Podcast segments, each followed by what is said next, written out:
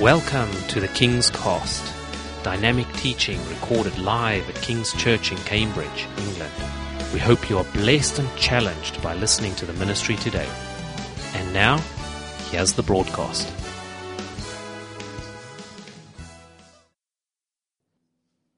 Velad conmigo. La Biblia es la palabra de Dios para su pueblo. La Biblia es el libro de la vida. Amén. La Biblia nos dice todo lo que necesitamos. Todo, todo, todo. Si necesitan algo, vayan a este libro. Vayan a este libro. Es el mejor libro que podemos encontrar. ¿Cuántos libros tenemos allí? Es una biblioteca completa de 66 libros, ¿no es cierto? 66 libros. Si ustedes quieren leer un libro, chiquitas allá atrás, aquí hay 66 libros en este libro. Y es increíble. Es increíble. Es el mejor libro que Dios nos puede dar. Entonces, como les dice, les dije, vamos a hablar, velad conmigo es el título de hoy. Velad, ¿qué es velar? Estar alerta, ¿no es cierto?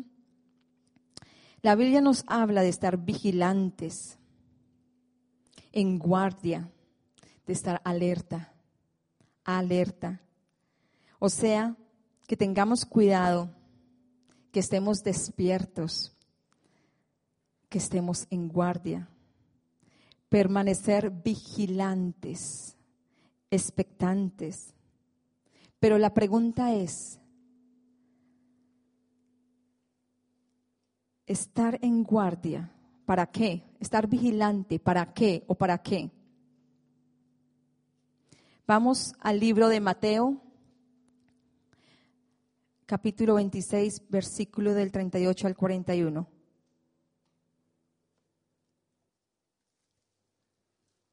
Nos dice, entonces Jesús les dice, mi alma está muy triste, hasta la muerte quedaos aquí y velad conmigo. Y yéndose un poco más adelante, se postró sobre su rostro orando y diciendo, Padre mío, si es posible, pase de mí este vaso. Empero, no como yo, no como yo quiero, sino como tú. Y vino a sus discípulos y los halló durmiendo y dijo a Pedro, ¿así no habéis podido velar conmigo una hora? Velad y orad para que no entréis en tentación. El espíritu a la verdad está presto, mas la carne enferma. El espíritu a la verdad está dispuesto. Nuestro espíritu está dispuesto. Amén. Pero la carne es débil, como dice en otra versión. La oración, velar significa orar, estar en oración, oración continuamente. La oración evitará que nos metamos en tentación.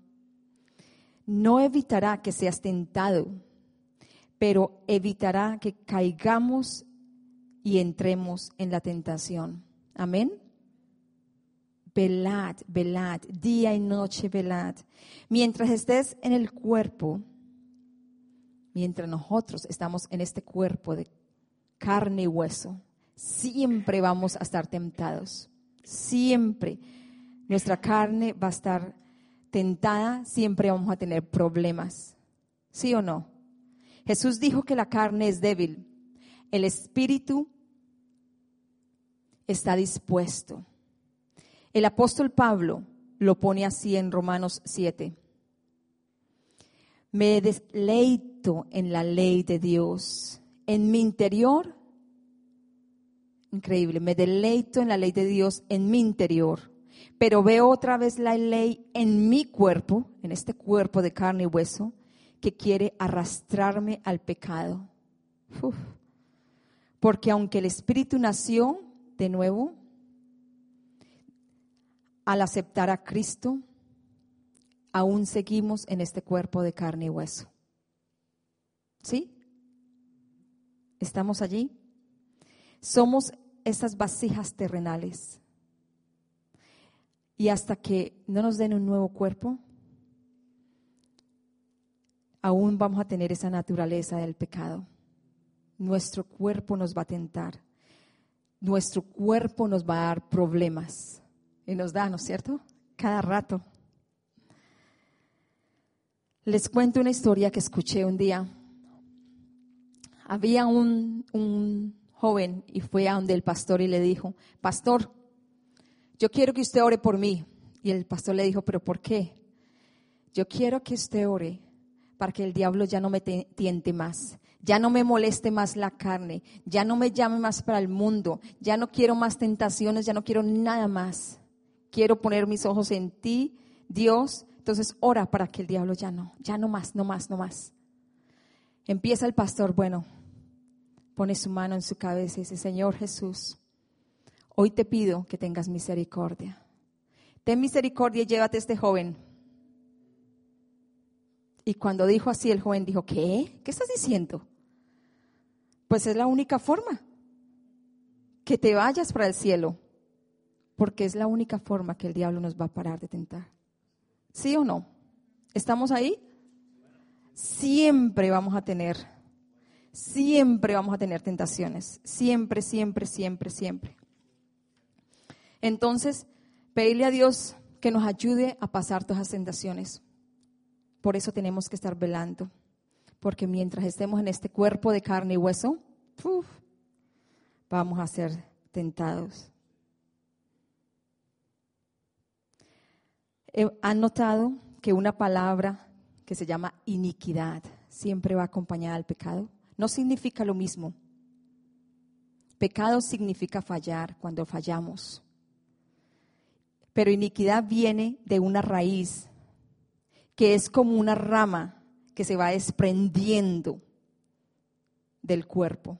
Es una raíz que se va desprendiendo del cuerpo. Y esa es la idea.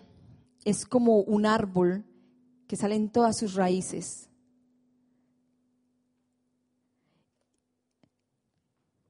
Y esa raíz, hay raíces de pecados que se van desprendiendo del cuerpo que nos llevan a nosotros a muchos pecados. Llaman a, algún individuo al pecado del sexo, a otro individuo al pecado de la mentira, a otro individuo al pecado de la división, al otro de robar, a otro de, de cualquier pecado. Pero son como ramas que se van desprendiendo de nuestro cuerpo.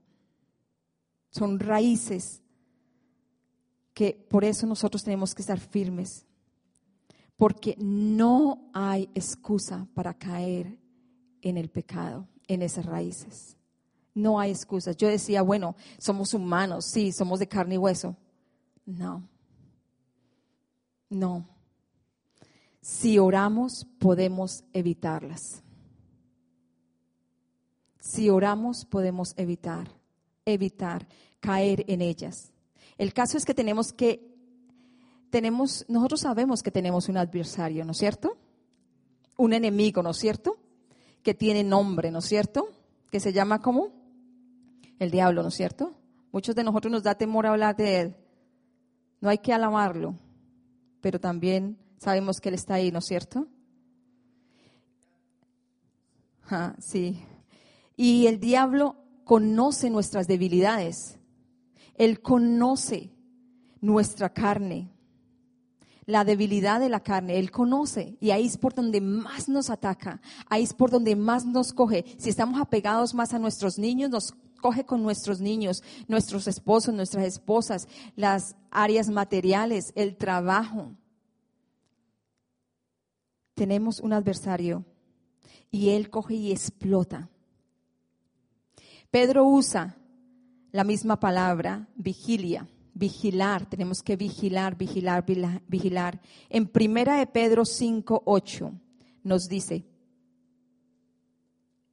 vigilar, orar a todo momento. No es estar arrodillados, no. Es hacer todo para Dios, es poner, tener en cuenta a Dios en todo. Dice, sed sobrios, en otra versión dice, en esta dice, ser templados y velad porque vuestro adversario el diablo, cual león rugiente, anda alrededor buscando a quien devorar. Ujú. Resístanlo, manteniéndose firmes en la fe, parados firmes en la fe. Firmes. Cuando llegan las tormentas, vamos a tambalearnos, ¿cierto? Pero no vamos a ser destruidos. Amén. ¿Cuántos de nosotros hemos sido tambaleados? Increíble. ¿Cuántos de nosotros? Pero hemos- no hemos sido destruidos porque estamos plantados en esa raíz fuerte que es del Señor. Él está buscando a alguien a quien devorar. Él está buscando personas vulnerables, personas que están cansadas, personas que están agotadas, personas que no están en la oración. Y va a intentar explotar esa debilidad. Él lo va a hacer. Y la idea es que mientras oramos, ¿qué pasará? Vamos a obtener fuerzas y habilidad de resistir, de resistirlo. La oración nos fortalece en la habilidad de no entrar en esa tentación. Y también nos fortalece en la habilidad de darnos cuenta y reconocer las trampas que nos pone el enemigo y reconocer las trampas que nos pone el enemigo. El gran modelo de oración que Jesús les dejó a los discípulos, nos dejó a nosotros, es el Padre nuestro, ¿no es cierto? Padre nuestro que estás en los cielos, santificado sea tu nombre. Y ahí también dice, Padre, no nos dejes caer en tentación en esa oración. Literalmente, en el griego significa haznos evitar la tentación. Es decir, ayúdame a reconocer las trampas que me pone el diablo y ayúdame a no caer en ellas. Amén. Y conforme oramos, nos fortalece para resistir y nos fortalece nuestras habil- nuestra habilidad de percibir. Él nos fortalece, Él nos da la habilidad, Él nos da el discernimiento para resistir a todas las tentaciones del enemigo, porque siempre las vamos a tener. Él es un maestro para engañarnos. Tal vez va en algunos de nosotros vamos en camino a un evento, a nuestro trabajo. Es un día muy importante que tenemos que tener paz en nuestro corazón, tranquilidad. Vamos a algún, alguna casa de amigos especiales y queremos disfrutar y tener paz y tranquilidad. O un domingo para la iglesia, antes de salir a la iglesia. ¿Y qué pasa? Nos llega una vocecita que nos dice ahí, pero usted siempre hace lo mismo. Y empezamos y la decimos duro y le decimos a nuestro esposo o a nuestra esposa, pero ¿por qué hiciste esto? O a nuestros hijos. Y luego ellos nos repiten a nosotros, pero mamá, pero papá, o nuestro esposo nos dice algo, nuestra esposa. Y empezamos el argumento, empezamos la pelea y llegamos a ese lugar sin paz, irritados. Pero la idea es que cuando estemos en oración, esas vocecitas, cuando vienen esas vocecitas a nosotros, tú dices, ok, un momento, yo sé de dónde vienes. Vamos, ¿sí sabemos de dónde viene? Y ahí es donde dice, entonces, ahí es donde te quedas callado, ahí es donde no hablas, ahí es donde no cometes el error de gritar, de decir cosas y todo, porque siempre va a haber alguien que nos va a tentar o algo que nos va a tentar. Ahí es donde tenemos que tener ese discernimiento de dónde viene esa voz. ¿Qué nos está haciendo airar? ¿Qué nos está haciendo pecar? Gracias a Dios por evitar todos estos problemas, ¿no es cierto? Porque Él los evita si le pedimos. Todos estos problemas, pero ¿cómo los evita? Pidiéndole, estando vigilando, vigilando. Y no solo, no solo por nosotros, sino también por nuestros hijos, esposos, esposas, familiares, las personas que están alrededor de nosotros, vigilando por cada uno, orando por sus corazones. Siempre les he dicho este versículo que me encanta, Proverbios 4:23. Por sobre toda cosa guardada, guarda tu corazón, porque de él mana qué? Leámoslo otra vez. Sobre toda cosa guardada, guarda tu corazón, porque de él mana la vida. My goodness, todo lo que decimos, lo que sale de nuestra boca, viene de aquí, de aquí, de nuestro corazón. Entonces lo que sale de nuestra boca es lo que nosotros somos. Si salen cosas negativas, entonces nosotros somos negativos. Si salen cosas positivas, nosotros somos positivos. Y eso es lo que vamos a irradiar a todo el mundo y la gente va a ver, pero mire esta persona cómo es. Negativa, grosera, o mire esta persona cómo es. Porque todo lo que sale de aquí es increíble. Colosenses 4, verso del 2 al 4, que nos dice, perseverad en qué? Oración. Dios mío, así que nos llama a orar. Velando en ella con hacimiento de gracias. velando en ella con acción de gracias, dice otra versión. La palabra perseverar ¿Qué significa perseverar? Significa persistir, tener cuidado, estar en guardia, estar alerta en oración. ¿Con qué? Con agradecimiento. Sigamos leyendo el verso 3.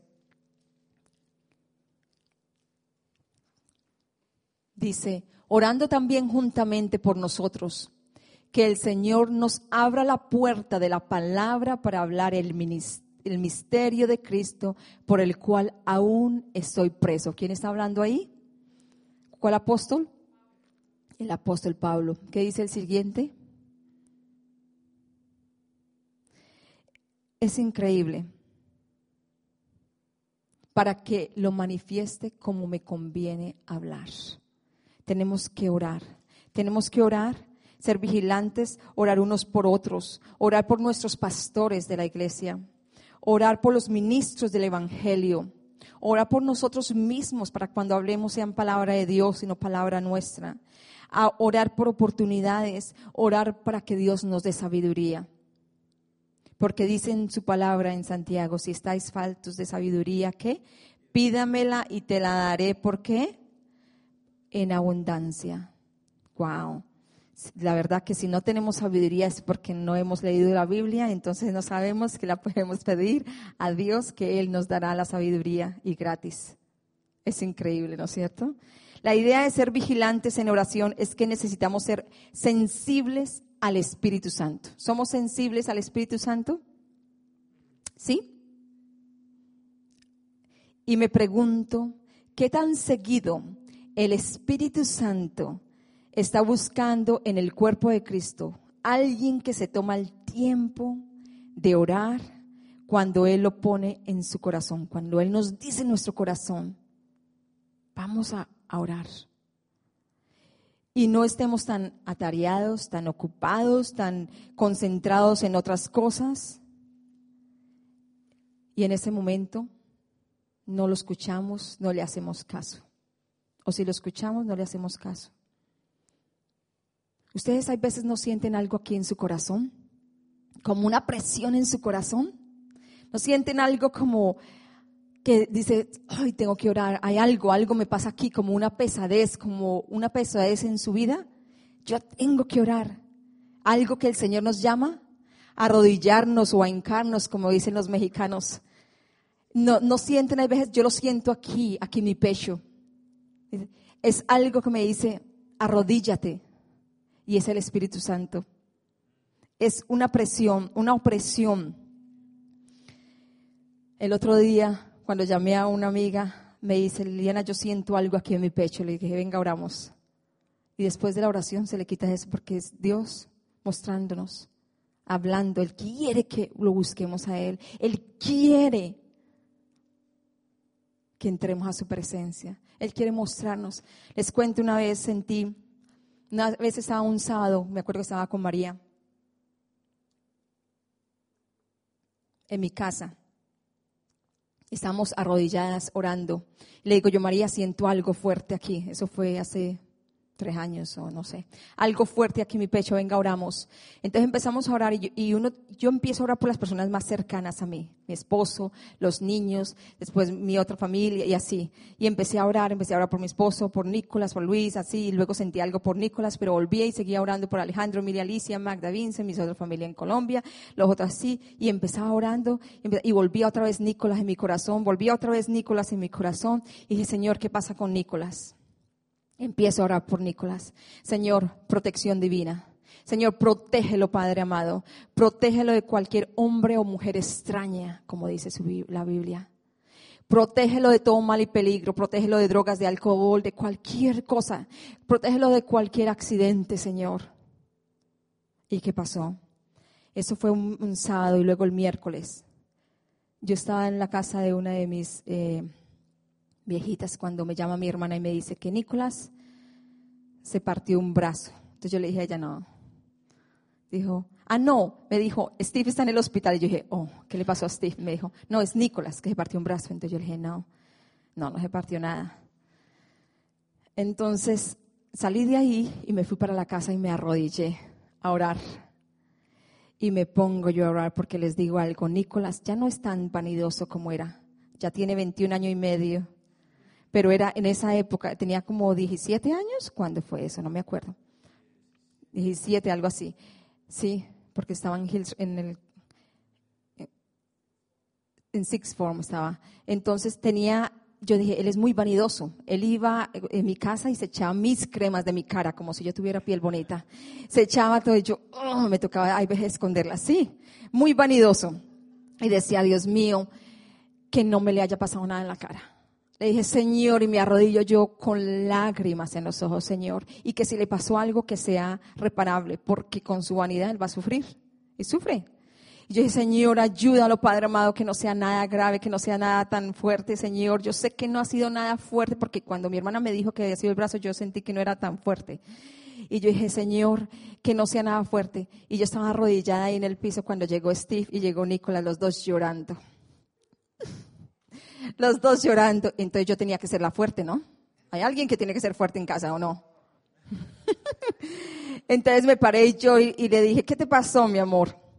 Él tenía el pañuelo en la boca y, y, no se lo quitaba. Yo, ¿qué te pasó, mi amor? Era haciendo así. Y le dije, ¿qué te pasó? Muéstrame. Y él ni siquiera le había mostrado a su padre ni a nadie, que le, bueno, al doctor le toca, que le había pasado. Se partió los dientes de al frente en cruzado, no sé cómo, los dos dientes y tiene unos dientes tan hermosos. Y yo dije, Señor Jesús. cuando yo lo miré, le dije, tranquilo, mi amor, que eso tiene solución. la otra semana lo llevamos al dentista, él se los puede reparar bien. Y dice, pero mire mis labios, tenía los labios como un boca chico, ¿cómo se dice pescado? Así. Sí, su nariz así, aquí todo rojo, se partió este dedito, fue este dedito y bueno, tenía sangre por todo lado. Pero yo le dije, tranquilo, eso tiene solución. Decía, no, no, mire, tiene solución. La otra semana te compro una crema para las cicatrices. Mejor dicho, que no le dije. Llamemos ya al dentista, yo quiero ir mañana. Le dije, no puedes ir mañana porque tienes los labios hinchados y no te pueden hacer nada. Pero de una vez llamamos al dentista, sacamos cita para el lunes. Listo. Fue el lunes y gloria a Dios le hicieron todo y eso venía. Liliana, cómprame la crema para las cicatrices. Le compré una crema que ni sabía que era de cicatrices.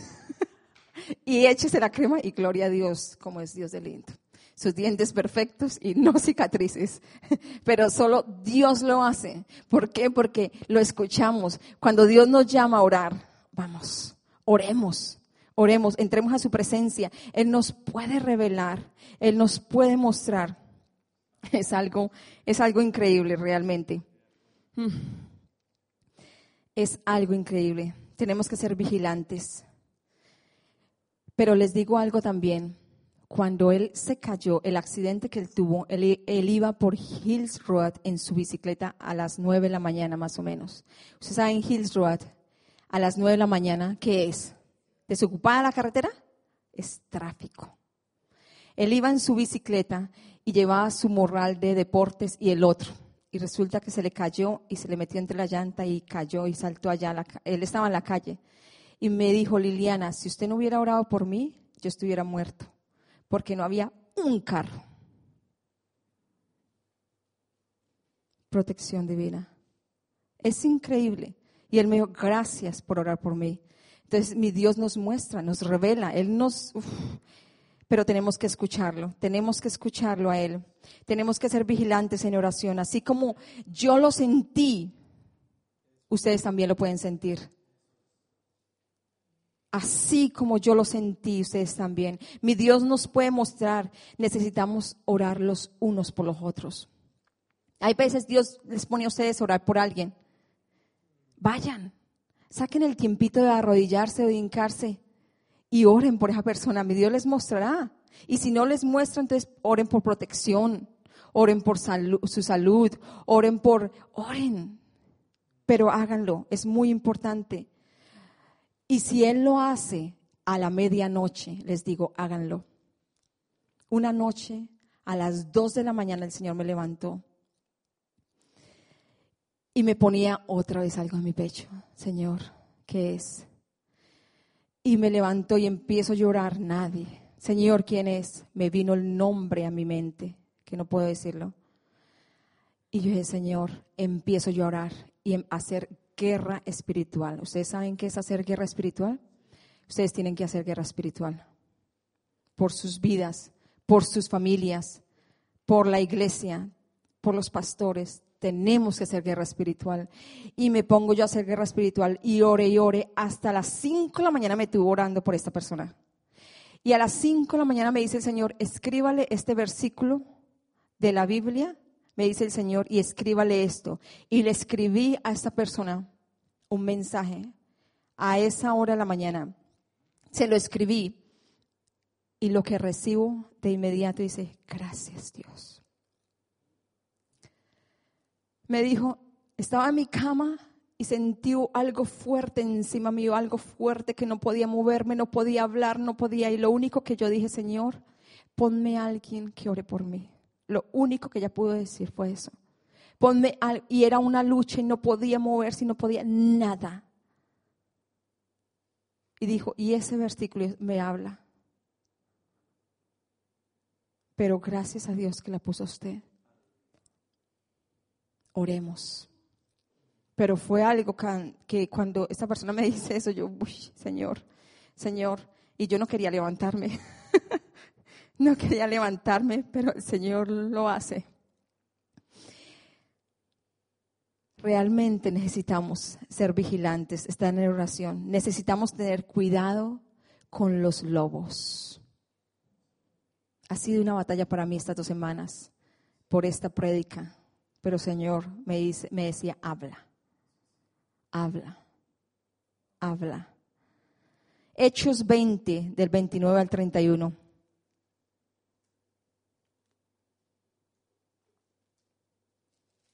Pablo, estaba con un grupo de, de la iglesia y los estaba exhortando para que se prepararan para su partida. Entonces, ¿qué dice ahí en Hechos 20? Del 29 al 31. Porque yo sé que después de mi partida entrarán en medio de vosotros lobos rapaces que no perdonarán al ganado o al rebaño, como dice en otra, en otro en otra versión. Y de vosotros mismos se levantarán los hombres que hablen cosas perversas para llevarse los discípulos tras de ellos, tras sí. Por tanto, velad a orar, nos dice, velad a orar. Acordaos que por tres años, pobre Pablo, de noche y de día, no he cesado de amonestar con lágrimas a cada uno. por tres años. Estar alertas, tener cuidado con los lobos. Se parecen a las palabras de Cristo cuando Cristo nos dijo, falsos profetas, ¿no es cierto? Cuidado con ellos, vendrán a ustedes disfrazados de ovejas, mm. pero serán lobos feroces. Ellos no vienen vestidos de lobos, ellos vienen vestidos de ovejas. parecen ovejas, huelen a ovejas. Es increíble, ¿no es cierto? Y la misma idea se presenta aquí o en cualquier iglesia. La misma idea. Vendrán lobos entre nosotros y se levantarán del medio y hablarán cosas perversas. Deben estar vigilantes, debemos estar vigilantes ante eso. Perverso, ¿qué significa perverso? Significa torcido.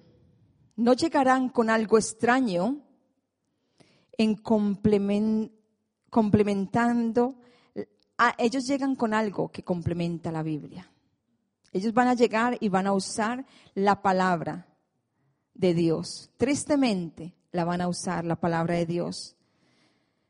Ellos no van a llegar con algo tonto que una persona que tenga mitad de cerebro va a decir, oh, no, sigámoslo, no. Ellos van a llegar muy con la palabra de Dios, con cosas que son parte o la mayoría espirituales. Pero el problema es que cogen esa palabra de Dios y la tuercen a su favor. Por eso tenemos que estar vigilantes. Por eso tenemos que pedirle a Dios que nos dé discernimiento. Por eso tenemos que pedirle a Dios que nos dé sabiduría. ¿Qué le pidió el rey Salomón a Dios? Dios mío, danos sabiduría. Hay un cambio que no es de la escritura. Hay mucha, ellos ven cada parte de la escritura, cada parte de la Biblia y lo usan. Hay mucha miel con un poco de veneno, suena fuerte, ¿no es cierto? Y luego alejan a los discípulos, se los llevan. A las personas de la congregación los alejan de la iglesia. Y cualquier cosa que los vaya a alejar a ustedes de la iglesia, que te sugiera que te aísles o te apartes de la familia de la iglesia, les digo algo, no es de Dios. No es de Dios. Algo que los quiera alejar de su familia. Tal vez sean discípulos que se han apartado y quisieran hacer su propia obra aparte y se quieran llevar las ovejitas. Personas que ellos son personas que llaman la atención, son personas que necesitan que otras personas les digan, qué lindo, cómo oras, cómo hablas, cómo sabes de la palabra. Son personas que están llamando la atención a toda hora. Son personas que necesitan que alguien les diga que eres una mujer de Dios, un hombre de Dios. ¡Wow! Es increíble. Son personas que se están haciendo pasar por ovejitas, que se hacen los sufridos. Sí, se hacen los sufridos llamando la atención. Y todo lo malo les pasa a ellos. Tenemos que tener cuidado. ¿Dónde está nuestra condición espiritual? Tenemos que estar alerta vigilar lo que concierne a nuestra propia condición. ¿Cómo está nuestro espíritu? Apocalipsis 3, del 1 al 3, ¿qué nos dice? Orar y vigilar, les digo. Oremos los unos por los otros, ¿no es cierto? Los unos por los otros. Para que nada ni nadie nos aleje de la palabra de Dios, de la verdad. Vamos a Apocalipsis 1 del 3 del 1 al 3, perdón. Esto fue escrito para una iglesia real. La Biblia fue escrita para la iglesia real. ¿Y quién es la iglesia? Amén. Somos personas reales y esto fue escrito para personas reales. ¿Qué dice? Es fuerte, Dios mío, Señor, solo tú lo hiciste. Y escribe al ángel de la iglesia en Sardis el que tiene los siete espíritus de Dios y las siete estrellas, dice estas cosas. Yo conozco tus obras, que tienes nombre, que vives y estás muerto. ¿Entienden? Sé vigilante y confirma las otras cosas que están para morir, porque no he hallado tus obras perfectas delante de Dios. Acuérdate pues de lo que has recibido y has oído y guardado y arrepiéntete.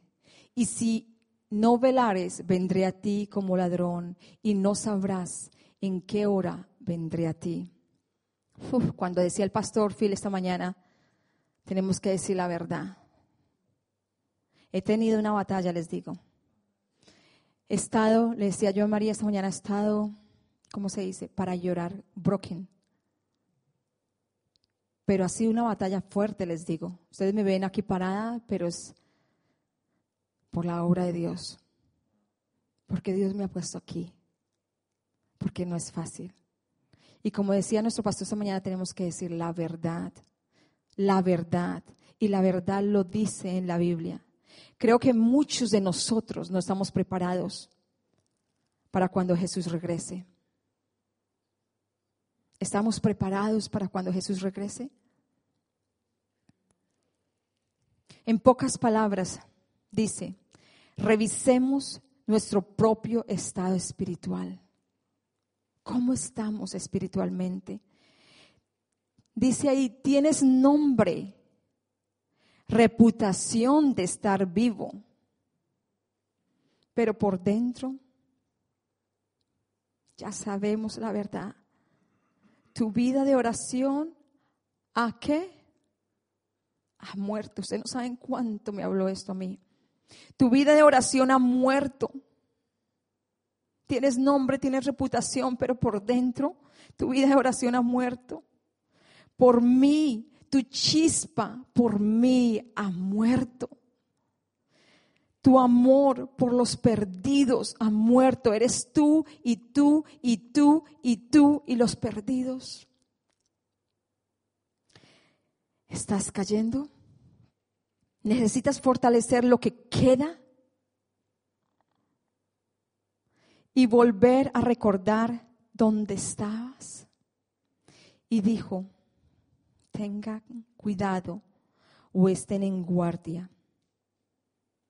Y eso es porque algo así pasa, no pasa de repente. Cuando nos vamos enfriando, no pasa de repente. No somos como una persona que dice, ay Jesús, ya estoy cansada de ti, ya no más, ya me voy. No. Va pasando despacio. Nos vamos enfriando despacio. Nos vamos alejando de Dios despacio. Ya no está ese primer amor que nos anhelaba leer su palabra. En general pasa por grados, sutilmente vamos perdiendo su consagración poco a poco. No pasa de una. Y el problema es que no, no nos damos cuenta, no nos damos cuenta. Y de repente pensamos, ¿cuándo pasó esto? ¿Por qué me enfría así? ¿Por qué me siento así? ¿Estamos trabajando para Dios? ¿Para la obra de Dios? Pero no amamos al autor de la obra. Tenemos la historia de Sansón. ¿Saben la historia de Sansón? No solamente de cortar el cabello, esa es la famosa. La historia de Sansón, este era un nazareno de Dios, ¿sí? Estaba consagrado a Dios desde el vientre de su mano de su madre, perdón, de su, y era y de ser nazareno. Tenía, él tenía un voto nazareno. ¿Qué significa tener un voto nazareno? Significaba tres cosas en su vida especial. La primera, no podrías tener nada, él no podía tener nada que ver con las uvas, con el árbol de las uvas, con las hojas de las, del árbol de las uvas, con el jugo de las uvas no podía tomar, no podía tomar el vino de las uvas, no podía nada, absolutamente nada, ni con las semillas, ni nada que fuera de las uvas. ¿Sí? El segundo, no podía estar cerca o tocar un cadáver. ¿Estamos allí? El tercero no podía cortarse el cabello, que esto toda la historia la conocemos, ¿no es cierto? ¿Estamos ahí? Porque esto era un símbolo de su voto. La razón por la cual le cortaron el cabello fue un símbolo de que internamente su consagración se perdió. Y si lees la historia te darás cuenta que él perdió su consagración poco a poco, poco a poco. Empieza con ¿dónde está Samson? Está en el viñero. Samson, ¿qué estás haciendo en el viñero? Dice la Biblia que no te puedes acercar allí. Sansón dijo, no estoy comiendo uvas. No. Pero la Biblia dice que evitemos los lugares de tentación. Evitemos los lugares de tentación. Anyway, él era el tipo de chico que siempre se exponía a cosas fuertes. Entonces él decidió en ese viñero matar a qué? Un león. Un león. Mató al león y el enemigo. Si te metes en lugares que no debes, como ese viñero donde él se metió, el enemigo te atacará. Si nos vamos a lugares que no nos corresponden, el enemigo ahí es donde nos ataca. Ahí es donde tenemos que tener cuidado. El enemigo camina como un león rugiente. Ok. Él mató al león, se fue y luego regresó. ¿Qué pasó? En el león se hubo, un nido de abejas que producieron miel. Él regresó y sacó, metió su mano en el cadáver del león y sacó miel. Se untó su mano ¿Qué hizo él? Parte de su voto era que él no tenía que tener nada con las uvas y estaba en un viñero. Parte de su voto era que él no tenía que tener, estar cerca de un cadáver y estuvo en un cadáver tocándolo.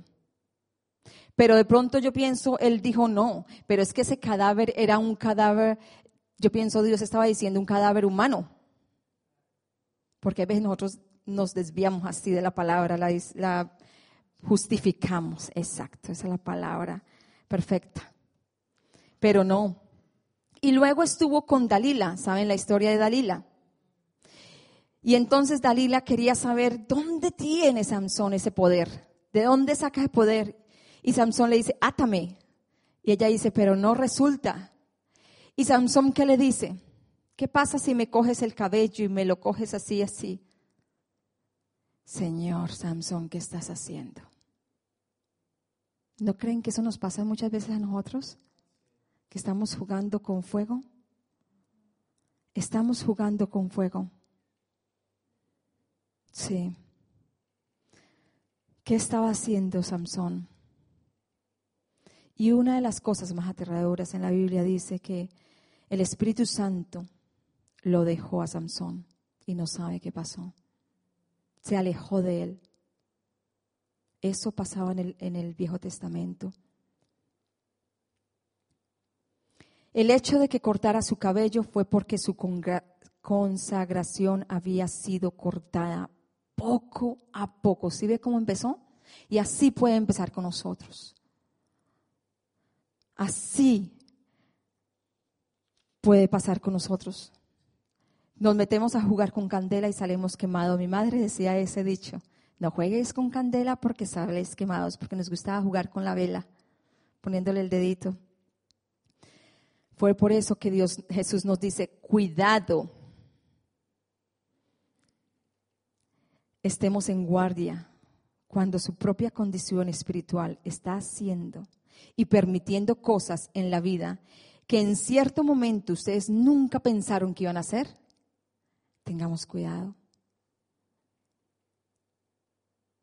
Es cuando miramos, hemos perdido la chispa en el lugar de oración. Ya no anhelamos su presencia como antes. Sientes fuego por Dios quemando en tu corazón? ¿Lo sientes? ¿Has perdido tu primer amor? ¿Estás enfriando? ¿Te estás alejando? ¿Te estás resbalando?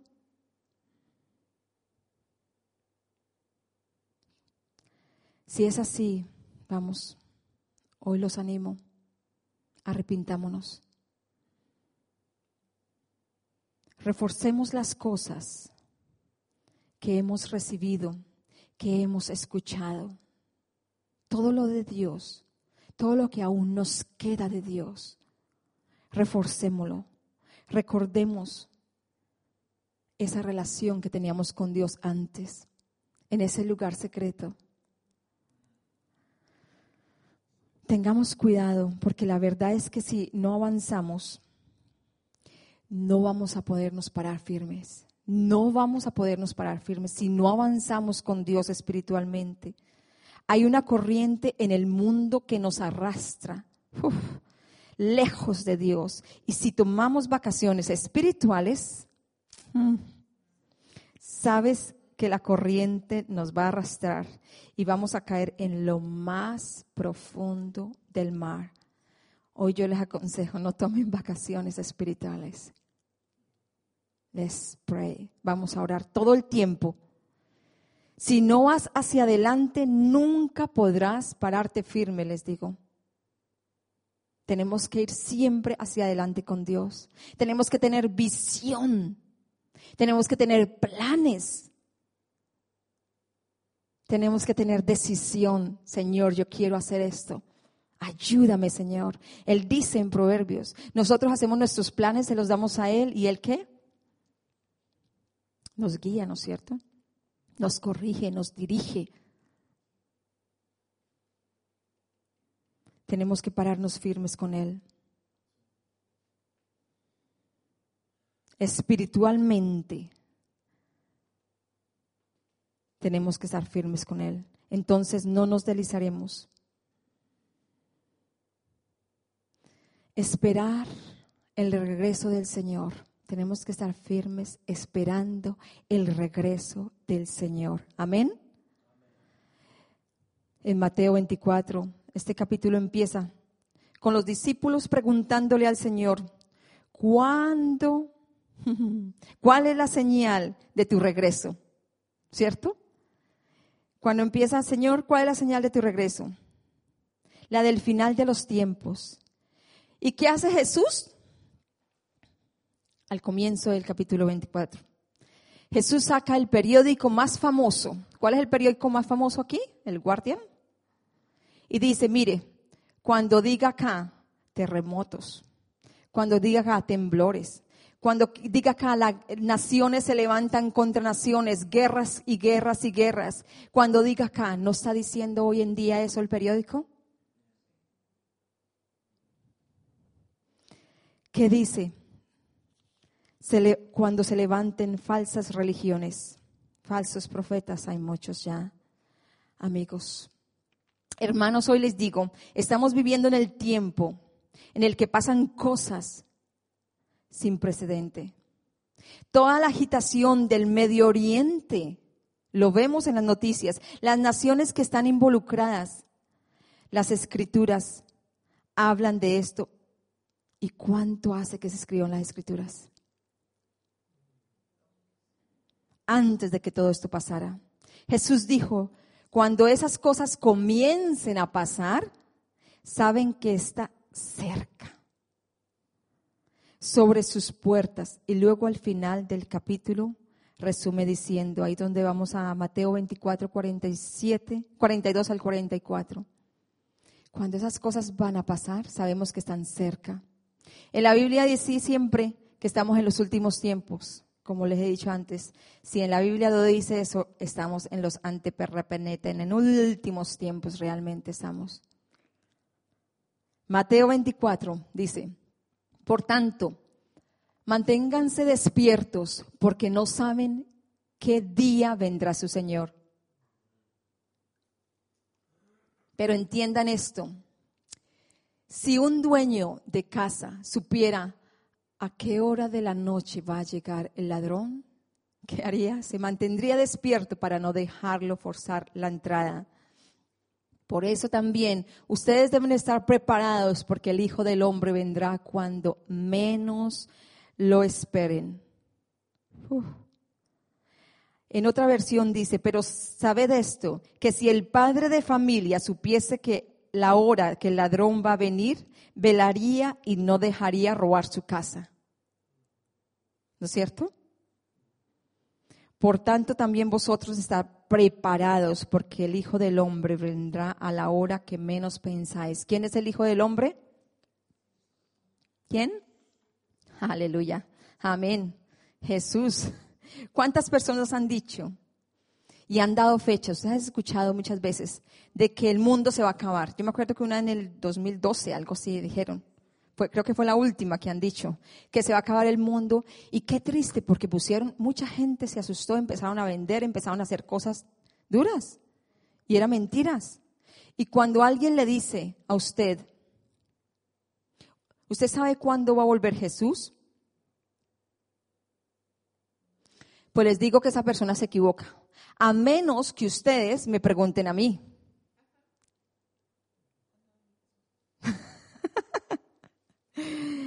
Porque yo sí estoy segura, basada en la escritura, cuando volverá Cristo. Lo dice aquí en el verso 44. Va a venir cuando menos lo esperamos. ¿Sí ve que yo sí sé? ¿Qué dice? Va a venir cuando menos lo esperamos. Nadie sabe cuándo va a venir Jesús. Nadie. Es mentiras. Solo Él lo sabe. Él lo sabe. Entonces, Él volverá. ¿Realmente esperamos que Él llegue ya? O decimos, Jesús, espere, espere, espere, yo coloco estas cosas en, en, en orden. Espere Jesús, yo limpio mi casa.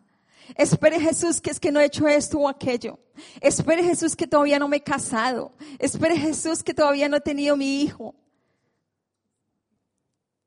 Jesús. Oh.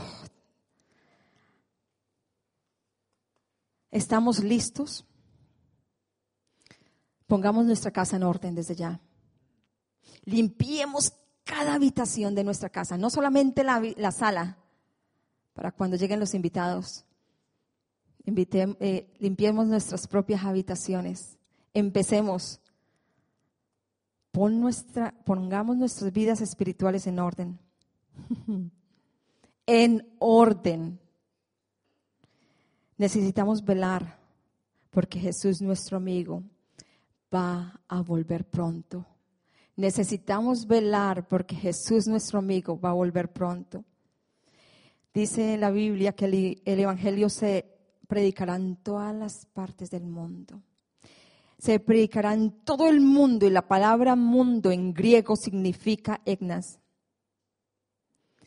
Este Evangelio será predicado a todos los grupos étnicos en sus propias lenguas. ¿Y qué está pasando ahora? ¿No está pasando ya? Ya está. La palabra de Dios en su propia lengua, traducida, increíble, en una forma comprensiva. Ya está pasando mucho. ¿Qué nos dice el Señor? Quedaos aquí y velad conmigo. ¿Qué nos dice el Señor? Búsquenme, búsquenme en lo secreto, porque yo, ¿qué Él hace en lo secreto? ¿Qué Él hace en el secreto?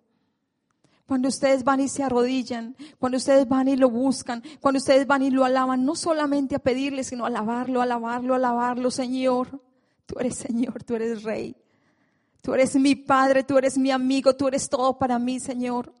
Yo quiero vivir solamente para ti. ¿Qué hace el Señor? Cuando le cantamos, Señor, cámbianos, renuévanos, transfórmanos, Él nos pasa por fuego. Y todos nosotros hemos pasado por fuego, lo creo. Porque nos está refinando. El oro tiene que ser pasado por fuego para ser refinado. Nosotros pasamos por fuego para ser refinados. Queremos ser limpios, queremos ser refinados, queremos estar preparados para su venida. Dice que angosto es su camino. Preparémonos desde ya, leamos su palabra, oremos, entremos a su presencia, hagámoslo otra vez, volvamos otra vez a su primer amor, otra vez a su primer amor. Es algo tan lindo, es algo tan hermoso cuando uno va y se arrodilla ya, cuando uno va a su presencia del Señor, ya uno no quiere salir de ahí. Es algo tan hermoso. Es una sensación tan linda que no la queremos cambiar por nada del mundo. Por nada del mundo. Vamos a orar.